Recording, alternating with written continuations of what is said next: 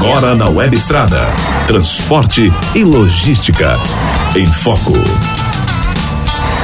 Olá, olá, olá, pessoal! Para todo mundo que vai na escuta da Web Estrada e que vai nos assistindo pelo YouTube. A partir de agora, vamos fazer aí meia hora de um bate-papo ao vivo, falar dos temas do transporte e responder as suas dúvidas, né? Você que enviar dúvidas para cá, estamos aqui para responder.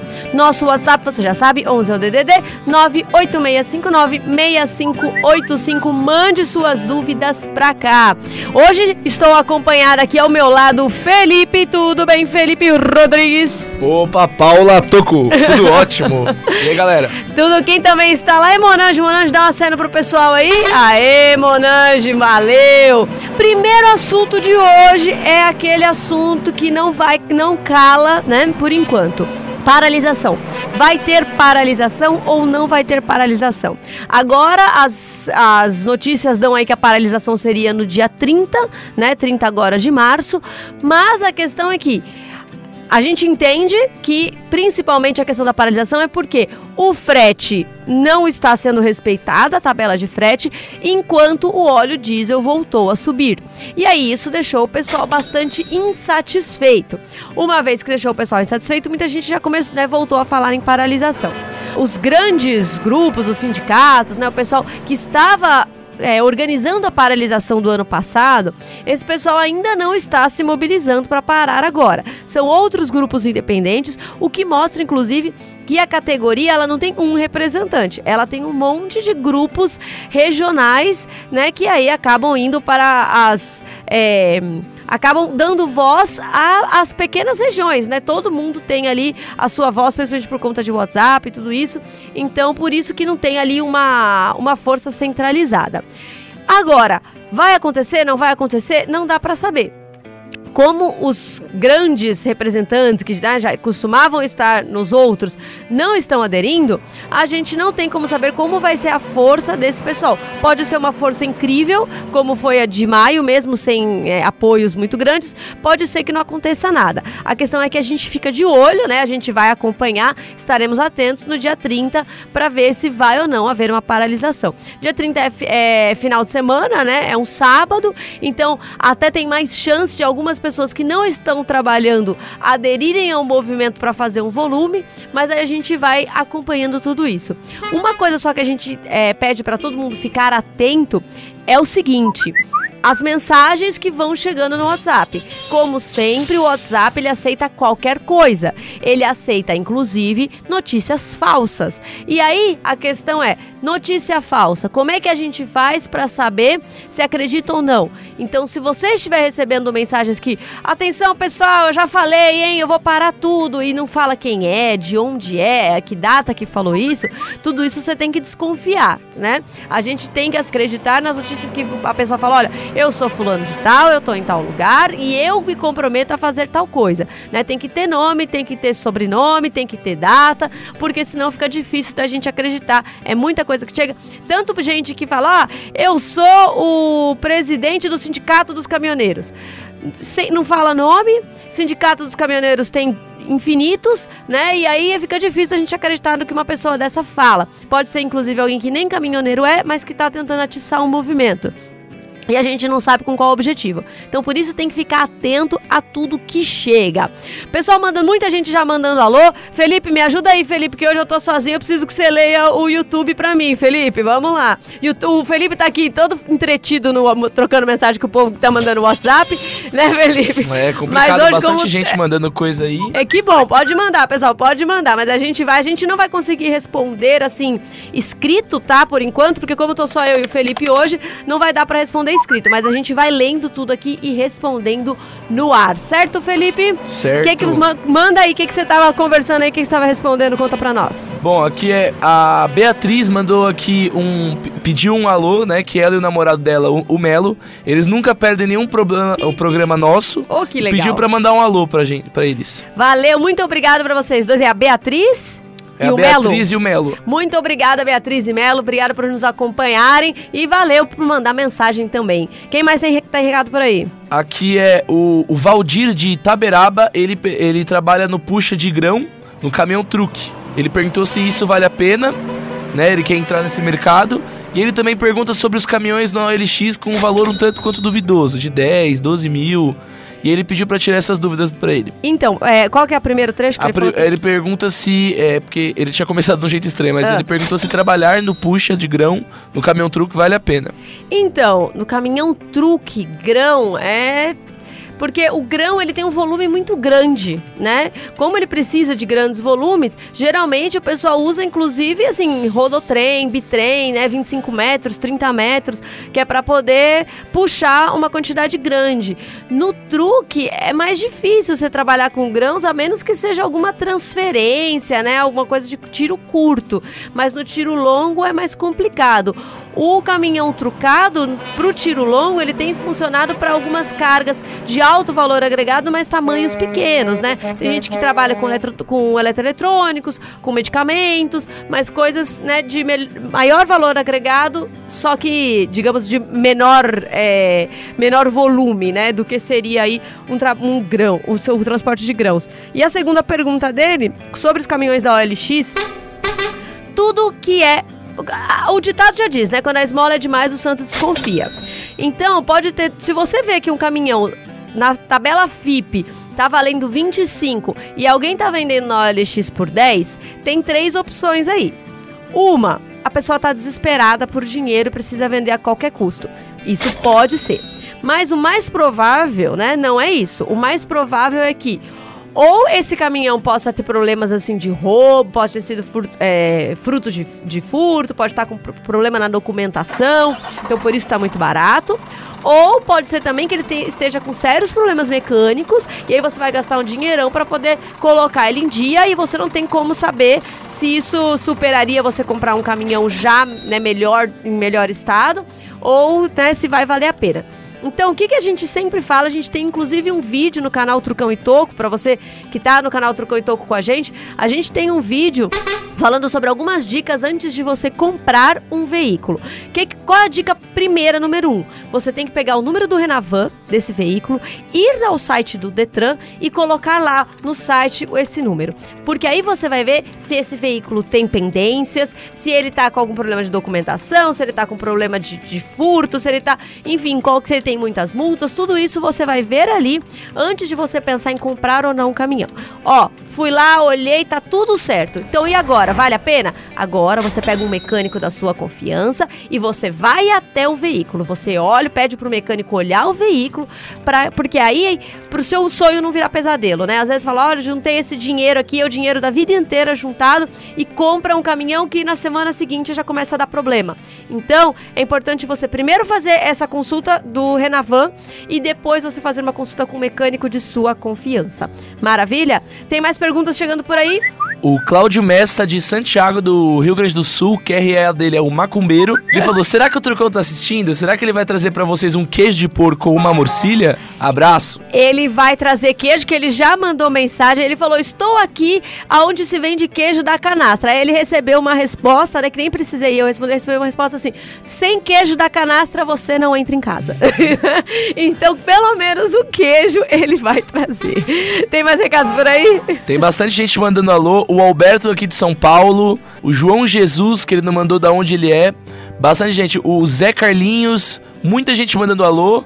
O Luciano Neves de Caturama, Bahia, mandou também pediu um alô, um abraço pra gente.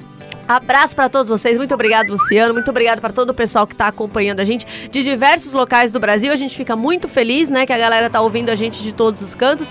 E isso é bacana, inclusive, porque a gente consegue falar da realidade de diversos cantos do Brasil, né? A gente sabe que o motorista, ele sai do sul, ele vai para o sudeste, ele vai para o centro-oeste, ele vai para o norte, ele vai para o nordeste.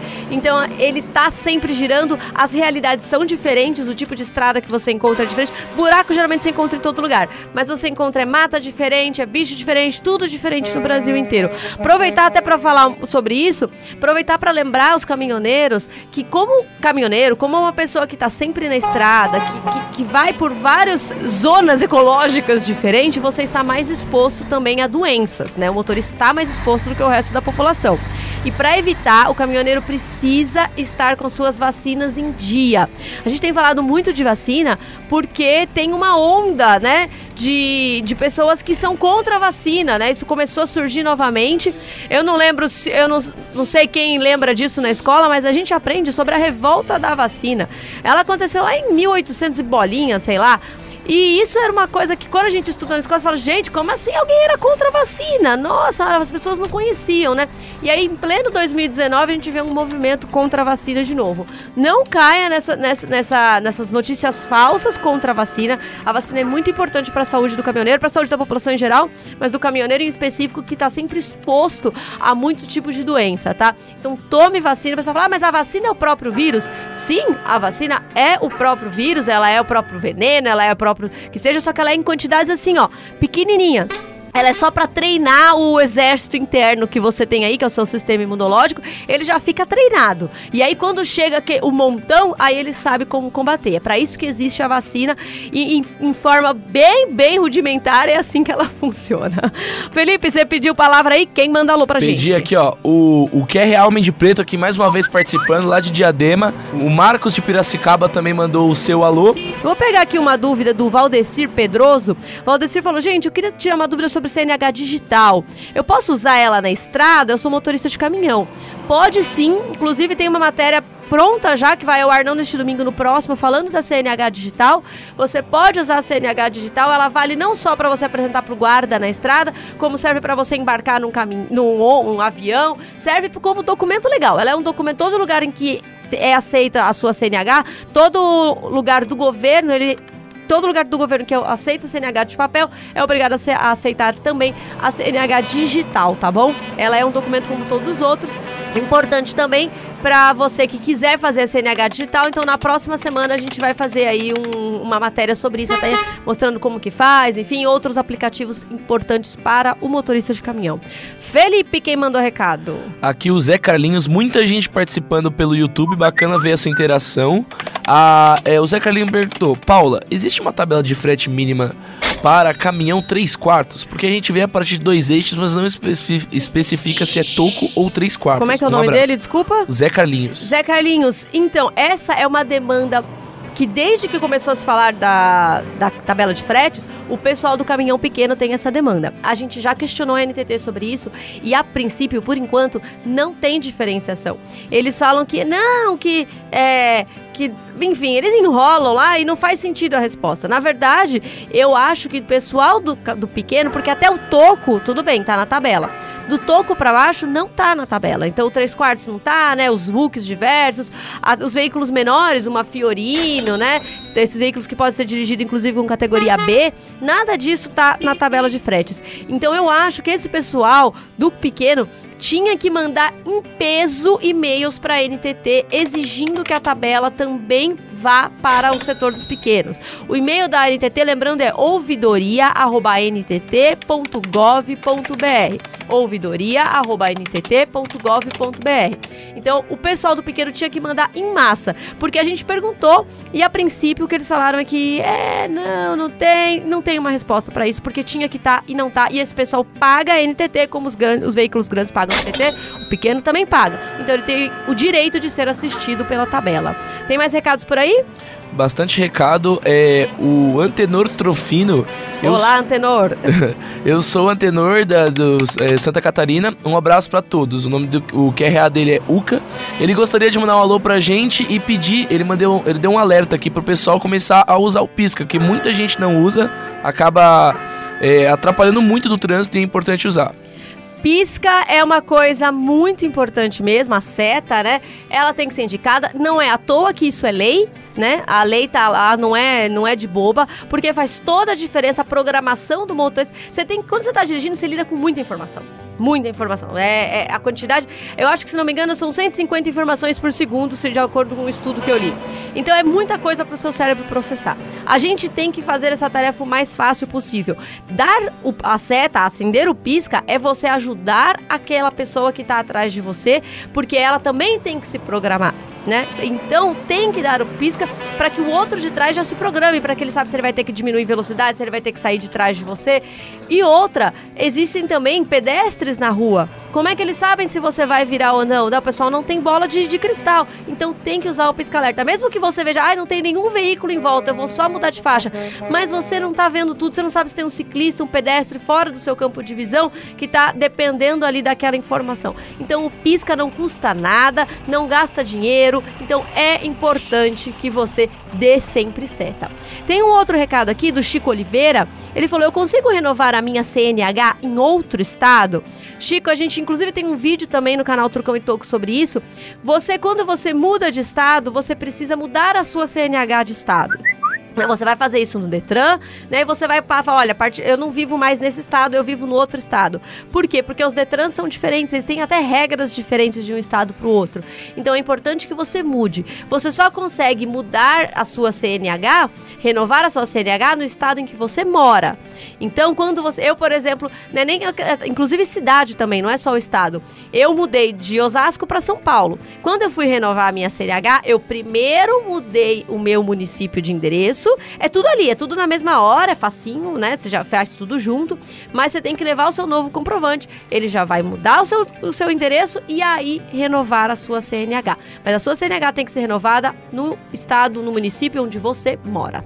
Beleza? Vamos lá, tem mais notícias por aí, mais recadinhos, Felipe? É, primeiramente aqui o Atílio mandou uma mensagem bem bacana pra gente. Ele é de Corupá, Santa Catarina. Mandou um grande abraço a toda a equipe do programa, onde informações e orientações importantes são discutidas. Continue com esse trabalho de suma importância para o transporte brasileiro. Valeu, muito obrigado. Muito bacana, obrigado mesmo. Se vocês gostam, é por isso que a gente continua. E o, o Euler, não sei como pronunciar seu nome, mas é, acho que é Veuler ou Euler. Ele mandou aqui no YouTube também. Olá, sou motorista de ônibus rodoviário e está, estou afastado há quase dois anos. Ele usa marca-passo CDI. Ele quer voltar. Como, é, ele pode já voltar?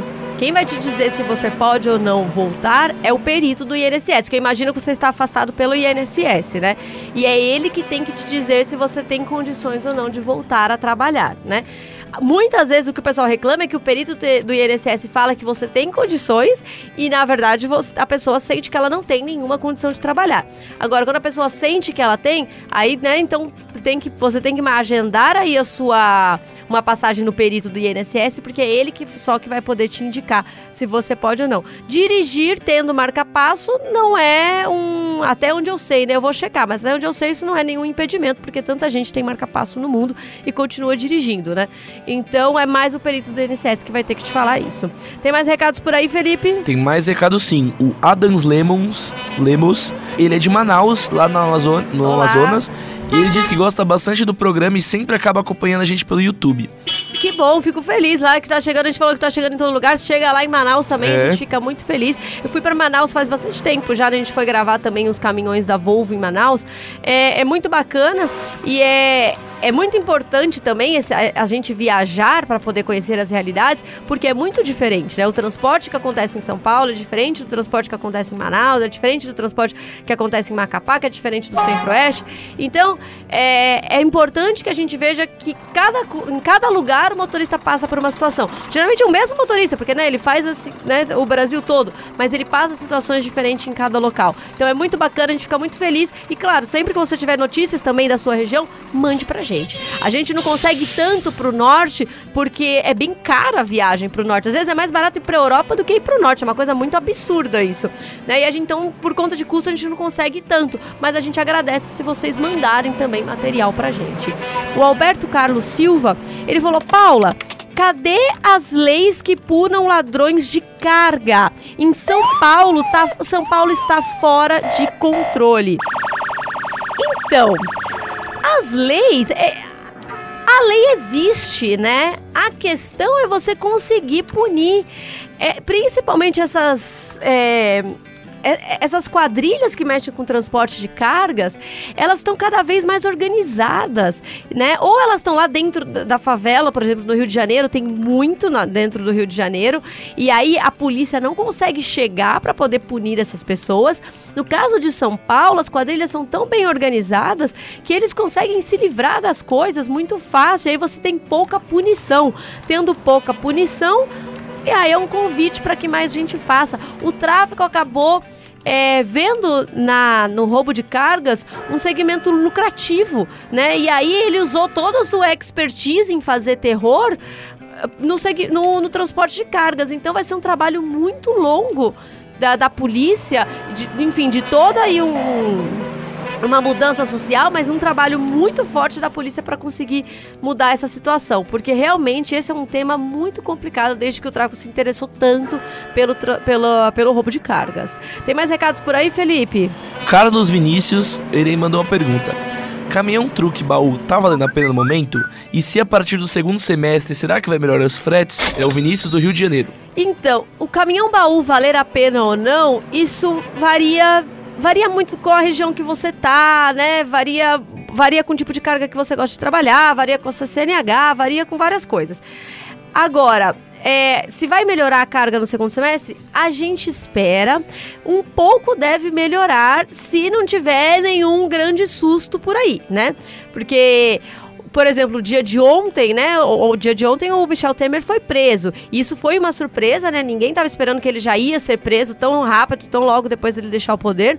Isso abalou o mercado. E quando abala o mercado, abala investimento, abala investimento, abala produção industrial e aí abala o transporte. A, a previsão de crescimento econômico do Brasil tem baixado, né, para 2019. O pessoal está falando que a retomada mesmo vai vir só em 2020. Então, deve melhorar gradualmente e aí em 2020 a gente experimentar um crescimento maior. É o que os economistas agora estão esperando. Tudo isso se não tivermos grandes sustos, né?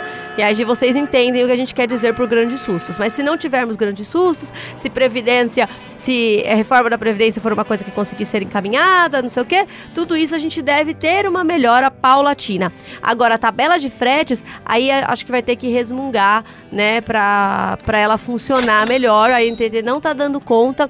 A gente pede também que os caminhoneiros façam denúncias na NTT. Enviem tudo que vocês tiverem de carga que não tá, de que frete que não está sendo pago corretamente, porque o pessoal reclama bastante no Facebook, mas o pessoal não tira print das coisas para mandar para a NTT. Ai, mas é porque não funciona. Se chegar uma enxurrada, é mais fácil funcionar ali do que uma enxurrada pelo Facebook.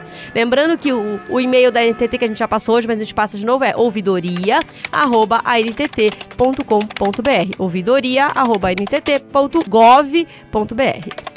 Mais recadinhos por aí? Sim, bastante recado. O Rogério Cândido e perguntou: Paula, é obrigatório ter step quando estiver só no cavalo toco? E o trucado 6x2 só no cavalo também tem que ter um step? Olha, essa sua pergunta eu nunca me fiz, né, só no cavalo. Porque quando você pensa só no cavalo, não tem nem lugar para colocar o step, é. né? É, eu vou checar, tá bom? Vou checar essa informação. Eu acho que pela lógica seria obrigatório sempre, porque, né, você, enfim, se acontecer alguma coisa, você precisa estar. Tá tá assistido ali. Mas eu não sei, então eu vou checar. Esses dias também o pessoal perguntou se é obrigatório para-choque no cavalo mecânico. Não é obrigatório. A gente vai fazer inclusive um vídeo do Trucão, sobre, e Trucão e Toco sobre isso. A gente conversou com a Polícia Rodoviária Federal e eles nos mostraram. O Contran já deixou bem claro, ele fez ali uma resolução bem clara para que no cavalo mecânico sozinho não seja obrigatório. A gente está quase no final do programa, mas ainda tem para mais algumas perguntas. Diga lá, Felipe. Aqui, ó, o Augusto Machado, ele fez um alerta aqui para pro pessoal que tá puxando lá para a região de Guarulhos. Ele disse que tá ficando muito difícil por lá, porque tá tendo muito roubo de caminhões, muito roubo de cargas, próximo mesmo até o aeroporto internacional. Então, é muito complicado. A NTT, é, a NTT, a roubo de cargas está complicado. Eu falei NTT porque eu acabei de ver aqui uma outra pergunta também do Reginaldo. Ele falou: Paula, e da minha NTT que você ficou de conversar na semana passada? Ainda não consegui uma resposta da NTT, Reginaldo, mas a gente vai trazer essa resposta para você, tá bom? Espero que até a, a próxima sexta-feira eu consiga essa resposta, tá bom? Tem mais recadinhos por aí? O Chico Oliveira perguntou o que você acha dos caminhões antigos e se vale a pena. Então, o caminhão antigo, ele depende muito, né? Ele pode valer a pena, tem muita gente que começa no caminhão antigo e se dá bem, mas o caminhão antigo precisa de duas coisas. Primeiro, você precisa levar um, um mecânico antes de comprar. Você tem que levar um mecânico da sua confiança para ele avaliar, para ver se o caminhão tá em condição de rodar. Se o cara não deu ali um apertão só para ele funcionar enquanto você for ver e depois ele vai desmontar a sua mão. Então você tem que ter um mecânico para avaliar. Outra coisa, você tem que ser uma pessoa cuidadosa. Se você não for uma pessoa cuidadosa, olhe para o seu carro, olhe para o seu celular, pergunta para sua esposa e pergunte: eu sou uma pessoa cuidadosa? Porque se você não for cuidadoso, não dá para trabalhar com caminhão antigo. O caminhão antigo ele requer que o motorista seja calmo, ele não pode ficar dando tranco, ele não pode subir, tem subida que ele não vai subir, ou que ele vai ter mais trabalho, você vai ter que ter mais paciência. Né? Hora de entrar, de entrar, de passar marcha, tudo isso tem que ser com muito mais cuidado. Então, se você não for uma pessoa cuidadosa, não vale a pena você ter um caminhão antigo. Agora, se você for, se você encontrar um caminhão que está em boas condições, que o seu mecânico falou, não, esse caminhão está em boas condições, aí sim, você consegue sim é, fazer aí um, um, um, frete, vai ter que batalhar, né? Vai ter que. Não é toda a carga que aceita caminhão antigo, mas tem muita gente que consegue sim levar a vida no caminhão antigo. Tem bastante recado chegando por aqui também. O Alberto, ele falou assim: Paula, me tira uma dúvida. É, recebi um boleto do sindicato no valor de R$ 2.300.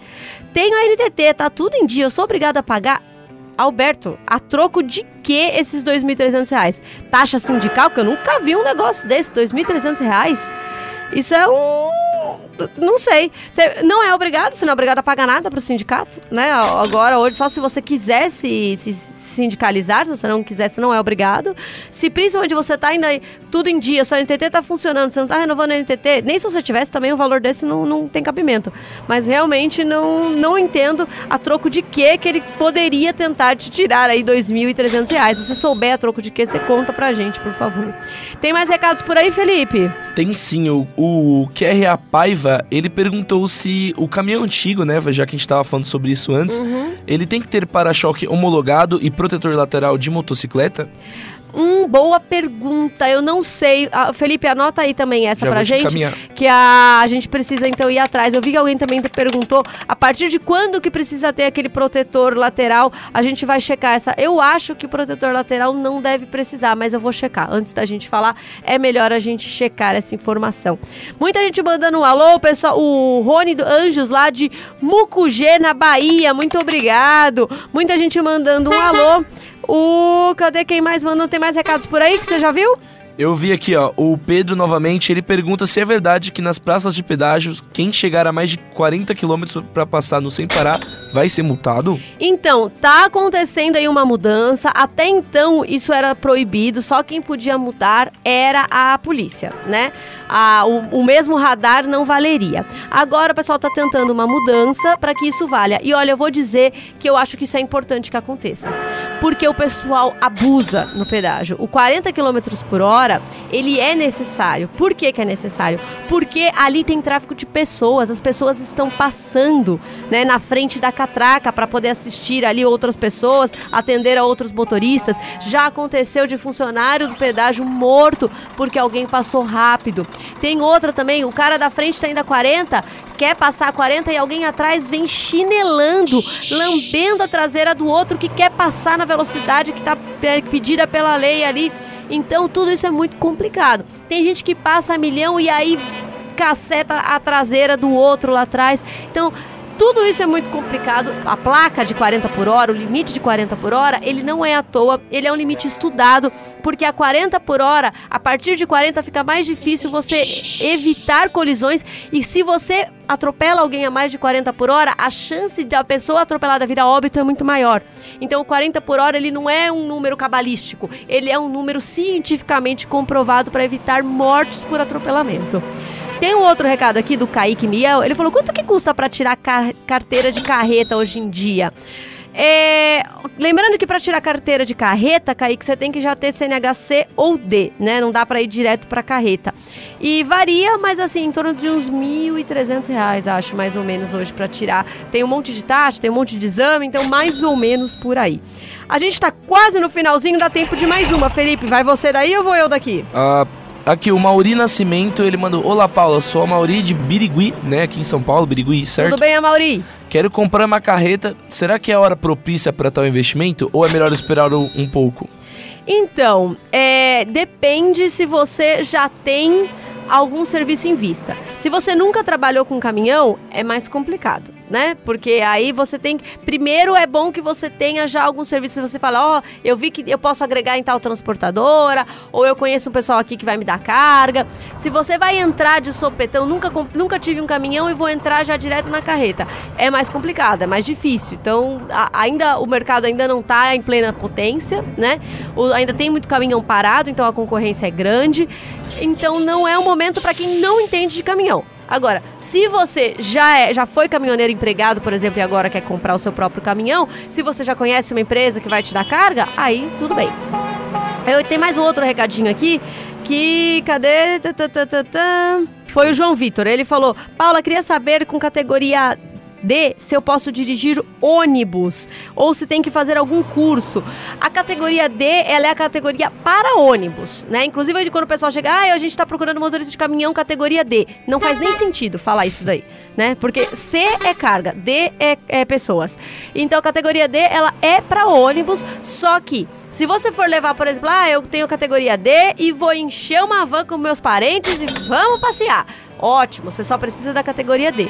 Agora, se você vai, vai ser motorista profissional, se você vai cobrar pelo frete que você vai é, ter ali naquele ônibus, aí você precisa de curso de transporte de passageiros, curso de transporte escolar e a sua CNH precisa estar escrito exerce atividade remunerada. Todo mundo que é motorista de profissão precisa ter essas letrinhas na CNH.